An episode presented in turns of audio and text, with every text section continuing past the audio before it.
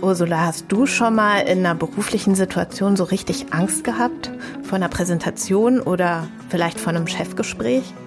Bei den beiden Dingen ähm, geht es noch so gerade, aber wo ich meine Angst nicht so richtig in den Griff bekomme, das ist bei Technikschulungen, die regelmäßig ähm, stattfinden. Also so junge, überhitzte, total taffe ITler, die in einem Schweinegalopp durch anspruchsvolle Folien hecheln, da habe ich schon dieses Kaninchen vor der Schlange Gefühl. Schauderhaft. Ja, das kennen sicherlich viele.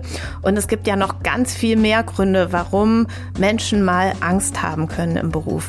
Passiert ja wirklich fast jedem. Aber die gute Nachricht ist, dass das völlig normal ist eigentlich.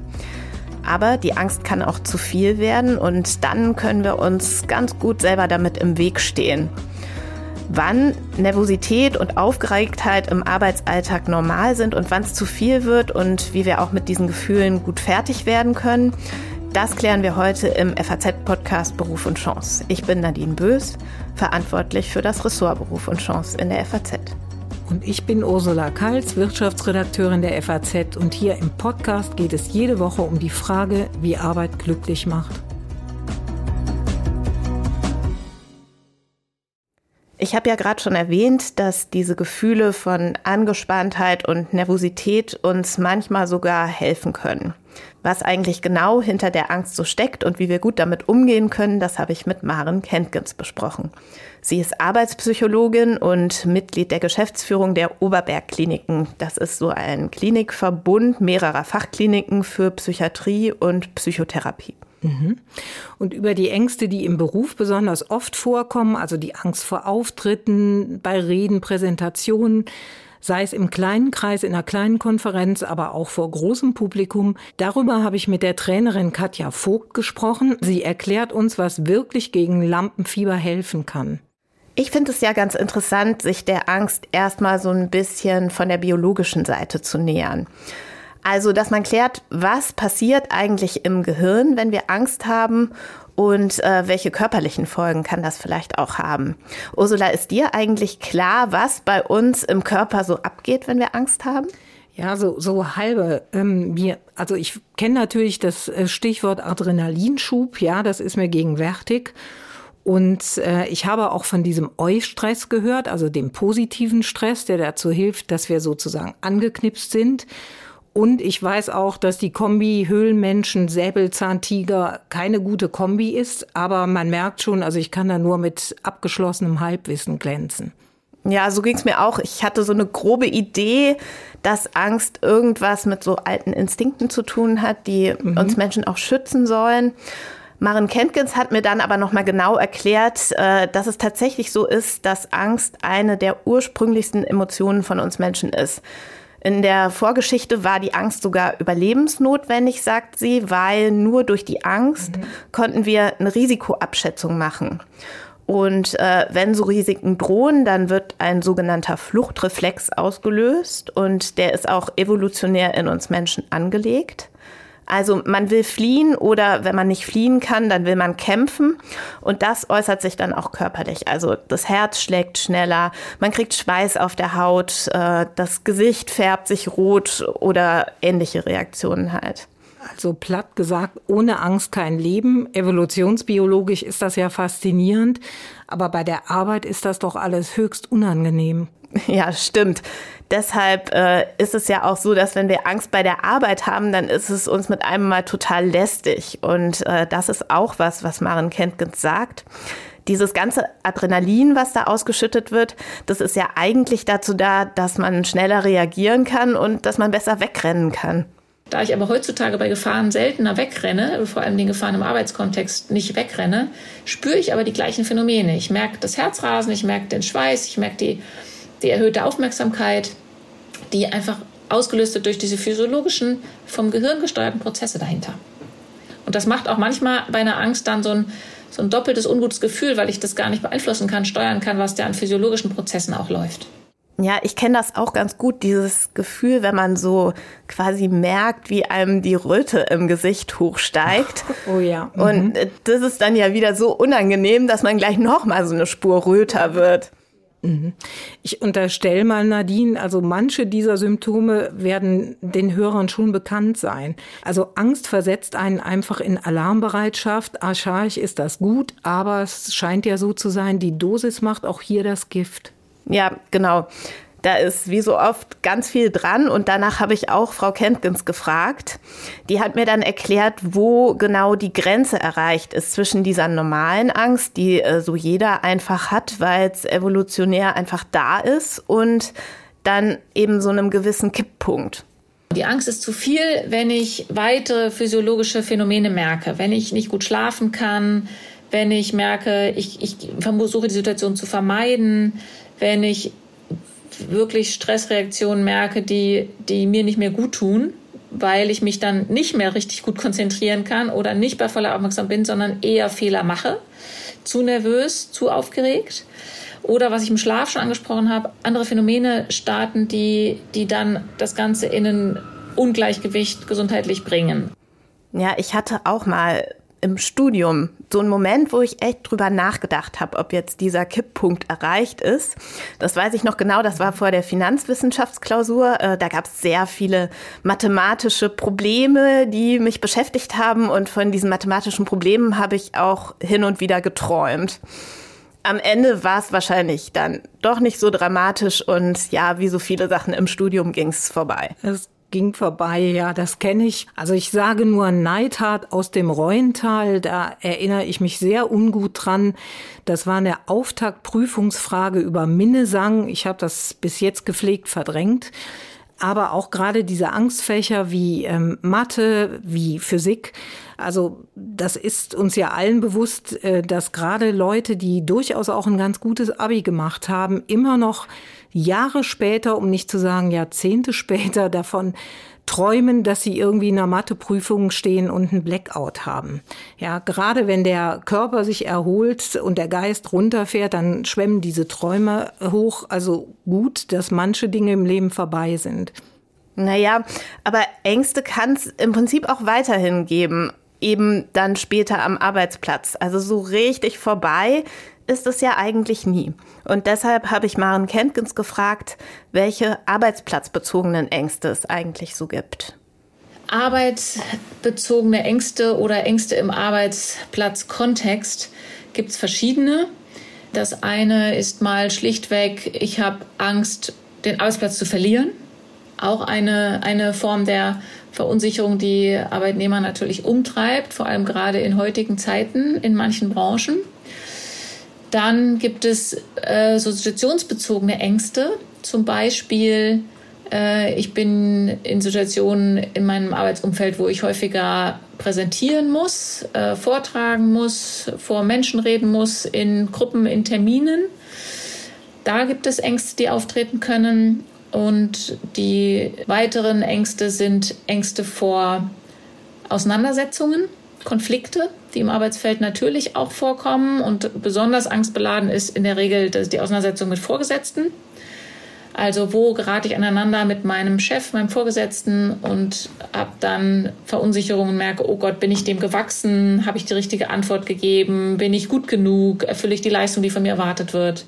Also Angst vor Arbeitsplatzverlust, Auftrittsangst und Angst vor Konflikten. Das sind im Prinzip die drei großen Bereiche, sagt Maren Kempkins. Mhm. Und über diese Auftrittsangst, mit der werden wir uns ja gleich noch intensiver beschäftigen und vor allen Dingen erfahren, wie man die in den Griff bekommen kann oder zumindest die Chance hat, die in den Griff zu kriegen. Ja, genau. Dazu hast du ja Frau Vogt befragt, die ja Lampenfieber-Expertin ist. Aber erstmal hat mich ja noch die Frage interessiert, ob äh, diese arbeitsplatzbezogenen Ängste eigentlich in der Corona-Pandemie zugenommen haben. Und das habe ich auch Frau Kentgens nochmal gefragt. Was wir seit der Pandemie beobachten, ist, dass es insgesamt Angst ein größeres Thema geworden ist. Es war ja auch während der Pandemiezeit viel, viel Angst im Raum. Angst vor Erkrankungen, Angst vor Ansteckungen, Angst vor schweren Verläufen und so weiter, Angst vor Impfung. Also vieles zusammengenommen und das hat das Angstlevel in der Gesellschaft gehoben. Bedeutet, auf äh, die Frage, haben arbeitsplatzbezogene Ängste zugenommen, kann ich ganz klar sagen, ja. Äh, die haben zugenommen und nehmen auch weiter zu. Ich erinnere mich, dass du da auch mal einen Text drüber geschrieben hast, Ursula, stimmt's? Mhm. Das Thema haben wir uns ja öfters mal vorgenommen und ich erinnere noch einen Text oder ein Gespräch mit der Frankfurter Psychologin Felicitas von Elverfeld. Die haben wir dazu befragt und das ist erschienen unter der schrecklich schönen Schlagzeile, wer aus Angst stirbt, ist auch tot. Nee, jetzt mal im Ernst. Ähm, was Frau Kenkens sagt, äh, das läuft ja auf die ganz große Unsicherheit raus, die wir in der Corona-Pandemie, die da so angetriggert worden ist. Ja, Menschen, gerade erfolgreiche Menschen im Beruf, die wollen ja gerne Kontrolle haben. Und die haben dann ein großes Problem, wenn gerade diese Kontrolle ihnen völlig entgleist. Hinzu kommt, wir als Menschen, wir brauchen Gemeinschaft, um uns zu schützen, ja, um uns wohlzufühlen. Und genau das ging ja gar nicht oder war total eingeschränkt. Und dann hockte man da allein im Homeoffice mit all seinen Ängsten. Und da hatte so mancher, glaube ich, wirklich Sehnsucht äh, nach dem Großraumbüro. Interessant finde ich auch, dass arbeitsplatzbezogene Ängste gar nicht alle äh, gleich stark betreffen. Das hat mir Maren Kentgens in unserem Gespräch erstmal so bewusst gemacht. Also sie hat zum Beispiel gesagt, äh, dass Menschen, die so eine grundängstliche Persönlichkeitsstruktur haben, so heißt das, dass die Menschen auch privat eher zu Angst neigen und dann schleppen die das mit in den Arbeitskontext. Aber es hängt eben auch schon äh, mit der Tätigkeit und mit dem Beruf an sich zusammen. Die Gruppen, Personengruppe, die es mehr trifft, ist mehr in, in Bürokontexten, in Dienstleistungssegment, wo ich sage, ich habe mit Menschen zu tun, ähm, viel mit Menschen zu tun. Ich habe natürlich auch in der Produktion, wenn ich jetzt das andere Segment nehme, natürlich auch in Vorgesetzten und natürlich auch Situationen, wo ich Fehler machen kann.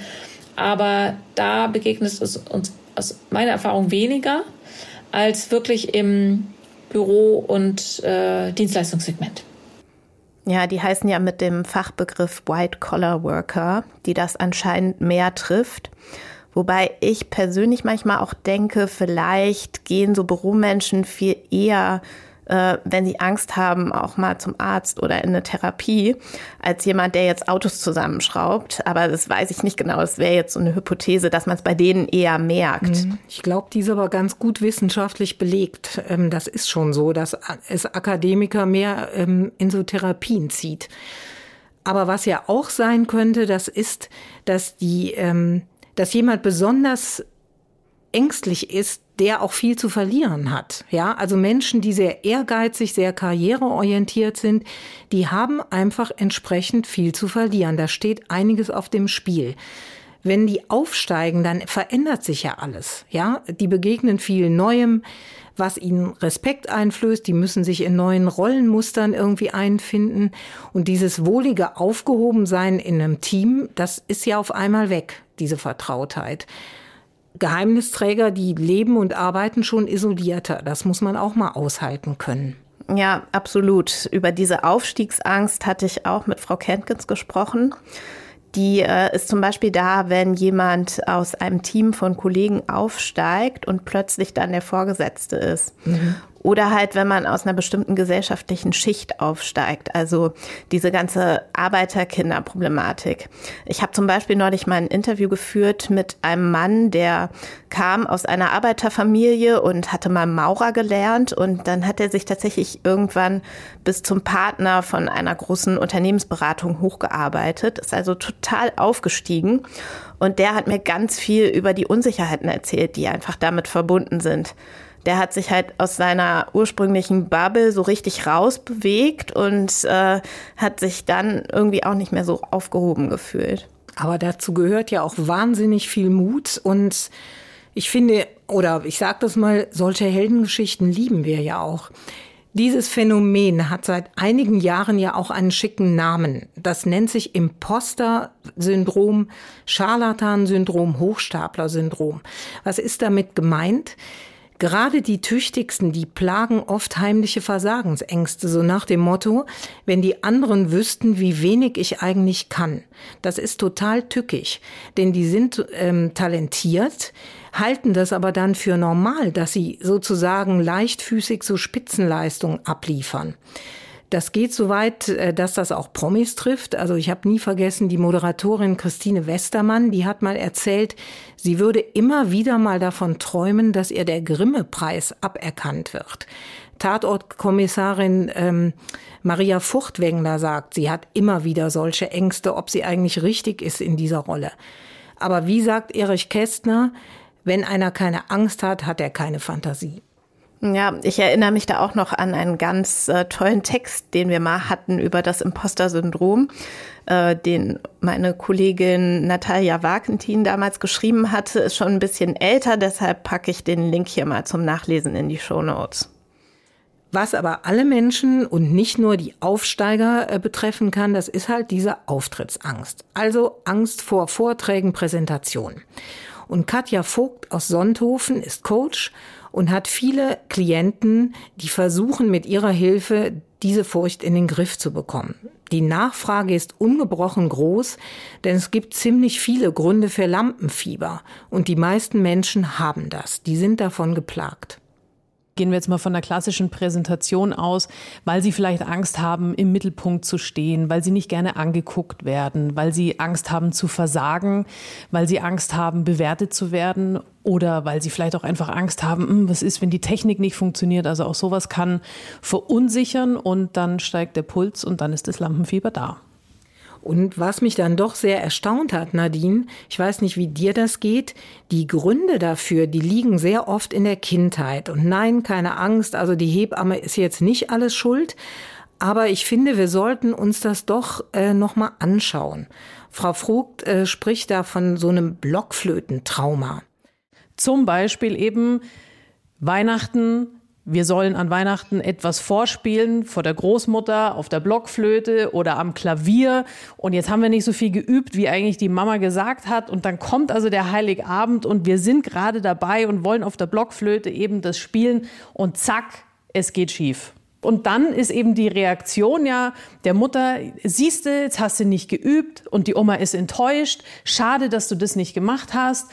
Es hätte so schön sein können an Heiligabend.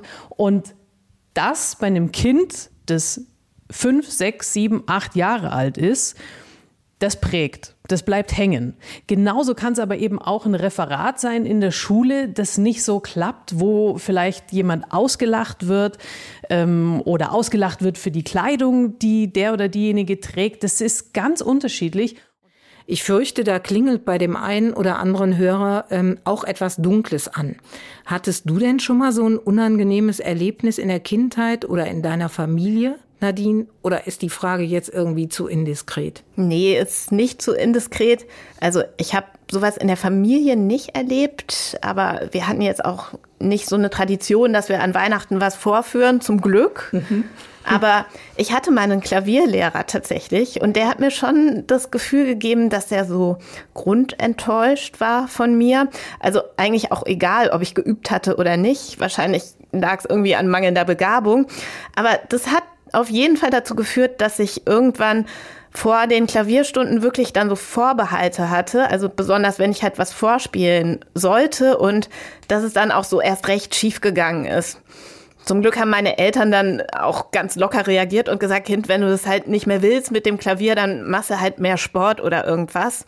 Und äh, ja, dann war es auch gut.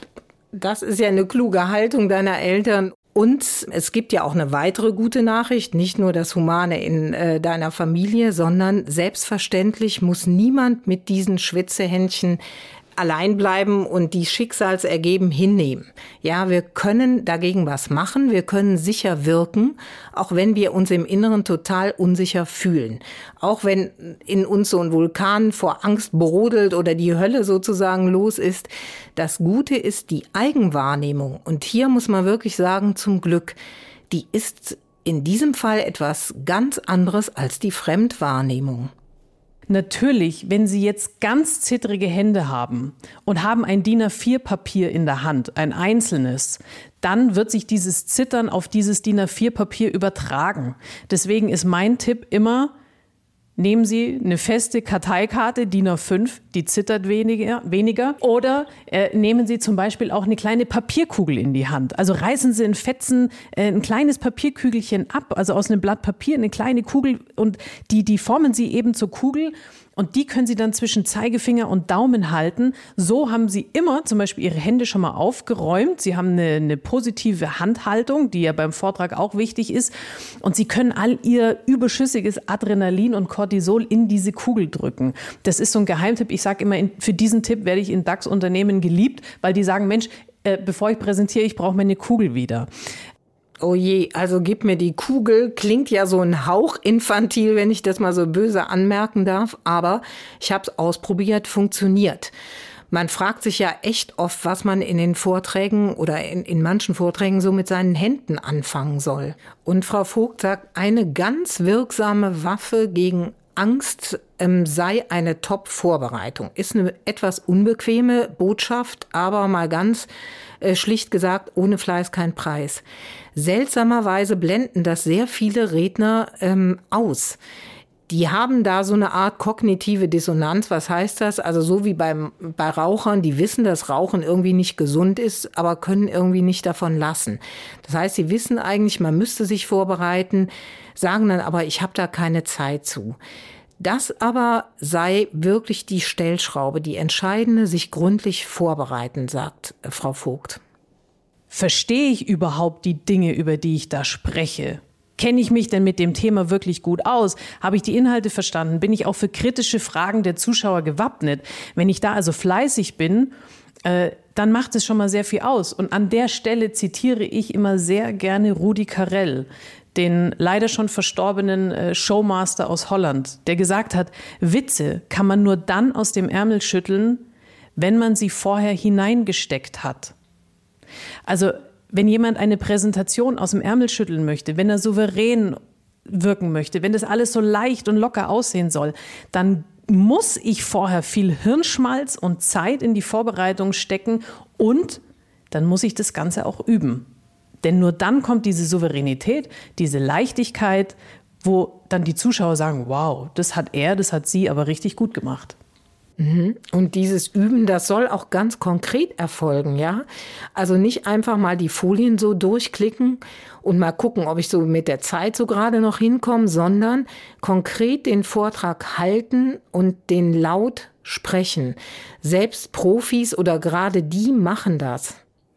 Okay, was mir aber eigentlich viel mehr Sorgen bereitet immer bei Vorträgen, das ist, dass die Technik spinnen könnte. Also, dass mein Mikro nicht geht oder dass meine Folien nicht zu sehen sind. Das liegt vielleicht auch daran, dass ich jetzt technisch nicht so die Heldin bin und dann im Zweifel nicht wüsste, welches Kabel kommt wo rein. Also Software kann ich ganz gut bedienen, aber immer, äh, wenn es dann um so Anschlüsse geht und so, dann weiß ich oft nicht weiter und das fühlt sich dann einfach wirklich nicht so gut an. Dazu hat sie mir ein paar Tipps gegeben. Und äh, da muss ich auch sagen, das war mir in der Schärfe vorher auch nicht so bewusst, dass man das wirklich durchdeklinieren sollte vor so einem Auftritt. Also seien Sie wirklich rechtzeitig da und wenn Sie bei einer Tagung zum Beispiel präsentieren, dann sagen Sie den Saaltechnikern, dass Sie gerne Ihre Technik vorher testen möchten. Weil wenn Sie wissen, dass die Technik läuft, dann sind Sie auch wesentlich entspannter. Und genauso ist es auch bei Online-Präsentationen, dass Sie wirklich auch sehen, komme ich denn mit der Software zurecht? Äh, passt das Mikrofon? Wie sieht überhaupt mein Hintergrund aus? Ähm, ist meine Umgebung ruhig? Also auch da haben wir alle jetzt während der Corona-Zeit schon die schärfsten Sachen erlebt. Und wenn jemand nervös ist, und merkt dann während der Präsentation, dass eben die Technik nicht so läuft, wie er sich das gedacht hat, dann, dann macht es noch unsicherer. Was dazu auch noch äh, ergänzend zu sagen ist, entscheidend ist auch so eine Ortsbegehung. Klingt jetzt ein bisschen nach Seniorenausflug, aber ähm, die Leute machen ja nicht umsonst Generalproben vor großen Ereignissen. Stichwort Krönung, ja. So ähm, abgedreht müssen wir das jetzt nicht haben, aber man sollte zumindest mal den Raum checken, mal die Bühne checken, sich angucken, äh, stehen da irgendwie zu viel Stühle oder brauche ich diesen überdimensionierten Flipchart überhaupt? Wenn nicht, wegräumen, alles was einen einengt, wegräumen. Also die Bühne vorher betreten und auch in diesem Sinne erobern. Das ist äußerst wichtig, mache ich auch immer bei einer Moderation, denn es gibt Bühnen, die knarzen, es gibt Bühnen, die einfach ganz speziell sind. Und wenn Sie aber schon mal sehen, wie sieht es von da oben aus, wenn Sie wissen, ach, so ist es hier in dem Meetingraum, dann sind Sie in dem Moment, wo ihr eigentlicher Vortrag beginnt, wo es um die Wurst geht, da sind sie schon gerüstet und innerlich sicher. Und äh, das macht sehr, sehr viel aus, weil dann tricksen sie nämlich äh, ihr Unterbewusstsein aus und sagen, alles ist hier in Ordnung und du kannst jetzt hier in Ruhe performen. Das sind ja gute Tipps, aber es gibt natürlich auch so dunkle Tipps, also die man ähm, auf gar keinen Fall beherzigen, sondern schön ignorieren sollte, die aber seltsamerweise in diesen Foren immer wieder mal ventilieren, also in Foren ähm, gegen ähm, Auftrittsangst. Für Frau Vogt ist das grässlich und kontraproduktiv. Zum Beispiel diese alberne Empfehlung, man solle sich den Prüfer oder das Publikum nackt vorstellen. Ui je, das äh, finde ich auch echt eher einen grässlichen Tipp. Das würde mich völlig ablenken, wenn ich mir das vorstelle. Ja. Kann ich mir gar nicht denken, dass es irgendwie hilft. Das sagt die Expertin ja auch. Also das ist ein Unfugtipp aus meiner Sicht. Genauso ist es auch ein Unfugtipp zu sagen, bevor sie auf die Bühne gehen oder in den Meetingraum nochmal ordentlich einatmen und ausatmen und dann geht's los. Einatmen können sie total vergessen, denn, und hier gleich ein Tipp an dieser Stelle, wenn Sie aufgeregt sind, wenn Sie Lampenfieber haben, geht es darum, dass Sie ausatmen. Denn wenn wir aufgeregt sind, dann haben wir automatisch schon mal viel mehr Luft im Brustraum. Dazu hat Frau Vogt auch eine launige Übung parat. Nämlich, man soll sich vorstellen, dass man Kerzen auf einer Geburtstagstorte auspustet. Auf ein langes F. Jede Kerze einzeln. So kommt man nämlich in die Bauchatmung und das baut Lampenfieber ab. Ich erspare das aus ästhetischen Gründen jetzt hier den Hörern, äh, dass ich das hier vor dem Mikro ausprobiere, aber es funktioniert. Wem das jetzt zu albern klingt, das geht alles noch alberner, aber auch wirkungsvoll. Habe ich auch ausprobiert, nämlich herzhaft gähnen. Aus dem tiefsten Inneren heraus mit offenem Mund. Was aber für das Atmen, Pusten, Gähnen gilt, das nützt einem nur dann, wenn man das vorher wirklich mal im stillen Kämmerlein, am besten ohne Publikum natürlich, eingeübt hat. Als Blitzübung funktioniert sowas nicht. Das ist schräg. Apropos schräg, ganz schräg findet äh, Frau Vogt übrigens die gängige Empfehlung, vor dem Auftritt mit den Füßen von vorn nach hinten zu wippen, also auf den Zehen und dann wieder auf die Fersen. Das mag ja das Adrenalin abbauen, aber es wirkt einfach nur clownesk. Das ist ja kein sicherer Stand, sondern ich nehme jemanden wahr, der da vorne rumhampelt, das Wippen anfängt und dann frage ich mich als Zuschauer, was ist denn da los? Ja, was ist denn da los? Also, zum Trost, ein Bild von einem furchtlosen Helden, das ist ein Fantasieprodukt. Wer hat das gesagt? Der Bergsteiger Reinhold Messner. Und der fühlt sich ja auch als Philosoph. Der hat aber auch noch was Kluges gesagt. Die Angst ist die andere Hälfte vom Mut. Was aber ist, wenn einen dieser Mut total verlässt oder verlassen hat? Denn der schlimmste Fall beim Thema Angst dürfte ja der sein, ähm, ein Blackout zu haben, also Festplatte gelöscht. Nadine, hattest du sowas schon mal? Ja, klar, hatte ich schon mal. Bei mir war es nicht unbedingt aus Angst, aber ich kann mich an die Szene trotzdem noch erinnern. Ich bin jemand, der relativ schnell auswendig lernt und äh, das bringt mich in die Versuchung, dass ich mir vor einem Vortrag nicht alles so fürchterlich akribisch aufschreibe, ähm, weil ich denke, ich habe es ja im Kopf und Stichworte reichen. Und wenn die Zeit dann knapp wird, dann werden die Stichworte auch immer knapper und kryptischer. Und dann ist es mir tatsächlich schon mal passiert, dass ich dann mit einem Mal das Thema, was ich vortragen wollte, doch nicht mehr so präsent hatte und kein Stichwort auf dem Zettel. Mhm. Und da musste ich den Zuhörern dann tatsächlich sagen, sorry, diese eine Info muss ich nachher nochmal rundmailen. Fällt mir partout nicht mehr ein. Und seitdem achte ich dann tatsächlich drauf, dass ich zu den Themen, über die ich reden möchte, dann auch wirklich wenigstens die Stichworte da habe, auch wenn ich das Ganze eigentlich auswendig weiß. Das ist wohl irgendwie eine kluge Strategie. Ich glaube, da bist du in guter Gesellschaft. Das passiert ja immer wieder äh, mal Menschen. Also die ähm, Frau Vogt, die sagt, sie hat inzwischen mehr als tausend Moderationen hinter sich. Die tritt auch im Fernsehen auf, ist aber nach wie vor nie ohne Karteikarten unterwegs. Ja, ähm, damit hat man übrigens auch nebenbei gesagt, das Problem gelöst, wohin mit den Händen. Dann hat man ja was äh, zum Anpacken. Ansonsten gibt es auch noch eine schöne Möglichkeit bei einem Blackout, sich direkt ans Publikum äh, zu wenden und das einzubeziehen. Das Publikum, da bin ich überzeugt davon, es meint es immer gut mit ihnen. Das Publikum wartet nicht auf ihre Fehler, sondern es möchte ja, dass sie auch gut performen. Und wenn man da charmant einfach sagt, äh, meine Damen und Herren, ganz kurze Frage, weil ich habe jetzt hier oder wenn, wenn, wenn Sie einfach sagen, meine Damen und Herren, ganz kurze Frage. Ich habe jetzt hier, glaube ich, meinen, meinen Faden einfach verloren. Was war der letzte Punkt, den ich nochmal gesagt hatte? Genau, richtig. Dann machen wir hier weiter. Wenn das charmant rüberkommt, dann nimmt Ihnen das auch keiner übel. Wenn Sie natürlich rumstammeln und sagen so, oh, puh, ja, jetzt, äh, ja, gut, äh, dann, ist es, dann ist es wieder unsouverän. Ich finde, das ist ein ganz tröstlicher Hinweis, äh, denn die Leute sind einem schon oft auch wirklich gut gesonnen. Und das ist jetzt der Punkt, wo ich mal den Spruch ähm, zitieren darf, den ich wirklich liebe, seit ich ihn kenne. Friedrich Hölderlin, wo aber Gefahr ist, wächst das Rettende auch. Das ist 252 Jahre her, dass er das geschrieben hat. Aber es wird gerne zitiert, weil es so unfassbar tröstlich ist und weil es einem zum Herzen geht. Also die Welt ist nicht ganz so böse. Wir können unsere Angst irgendwie schon in den Griff bekommen. Und noch was Tröstliches. Maren Kentgens hat mir wirklich erklärt, dass wir durch unsere Angst sogar besser werden können. Und zwar, wenn wir uns bewusst machen, äh, dass die Angst auch was Gutes hat und wenn wir mit dieser Haltung an die Sache dann rangehen. Also wir müssen sagen, ja, ich bin jetzt nervös und ich bin flatterig, aber das ist jetzt in der Situation, in der ich bin, auch ganz gut so weil mir das zeigt, dass mir die Sache, die ich da gerade mache, wirklich wichtig ist. Dass es mir wichtig ist, diese Prüfung zu bestehen oder dass es mir wichtig ist, einen guten Vortrag zu halten. Also man sollte dann so ein Stück weit seine eigene Angst positiv für sich selbst einsortieren und sagen, super, dass die Angst jetzt da ist, also bin ich jetzt voll bei mir und auch voll konzentriert. Wenn ich über diese Phänomene in Firmen gesprochen habe, habe ich in der Vergangenheit früher gemacht, allein zu erklären, wo kommt die Angst her, wie ist sie physiologisch begründet, wie hat sie auch ihre Berechtigung, entlastet sehr und macht, macht den Zuhörern, die das zum ersten Mal hören oder lesen, auch sehr bewusst, ah, das hat was Gutes und es hat auch eine gute Seite und die ist notwendig. Es ist nicht nur eine Angst, die hier gerade ihr Eigenleben führt und mit mir durchgeht, sondern das hat einen guten Grund und wie gesagt auch einen positiven Aspekt.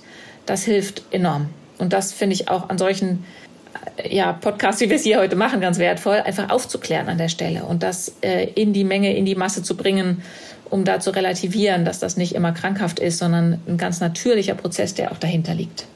Ja, und ganz ehrlich, ich sag dir mal, Ursula, wenn man jetzt überhaupt nicht angespannt und gar kein bisschen nervös wäre vor so einer Podcastaufnahme, wie wir die heute machen, ich glaube, das wäre ja schon fast falsch das würde ja bedeuten, man ist total lässig und es ist einem irgendwie so ein bisschen egal, was wir hier quatschen. Und das ist es mir ja überhaupt nicht. Und da habe ich ja lieber vor so einer Aufnahme so ein bisschen höheren Herzschlag und merke aber auch, das ist hier ein Projekt, das finde ich richtig cool. Und so eine Aufnahme ist mir einfach auch total wichtig. Also mir auch, Nadine. Und von der tiefen Entspannung bin ich hier im Studio so schön. Die Atmosphäre ist auch meilenweit entfernt. Also ich fühle mich da schon angeknipst, aber das hat ja auch was Gutes. Und ähm, wir sind übrigens mit diesem äh, Projekt ähm, hoffentlich informativ und hoffentlich noch ein bisschen unterhaltsamer ähm, jede Woche am Start. Also hören Sie sehr gerne wieder rein, wenn wir uns am kommenden Montag einem anderen Aspekt der großen Frage widmen, wie Arbeit glücklich macht. Schön, dass Sie zugehört haben. An dieser Folge haben in der Produktion mitgearbeitet David Brucklacher und Kevin Kremmel und in der Redaktion Angelika Fey.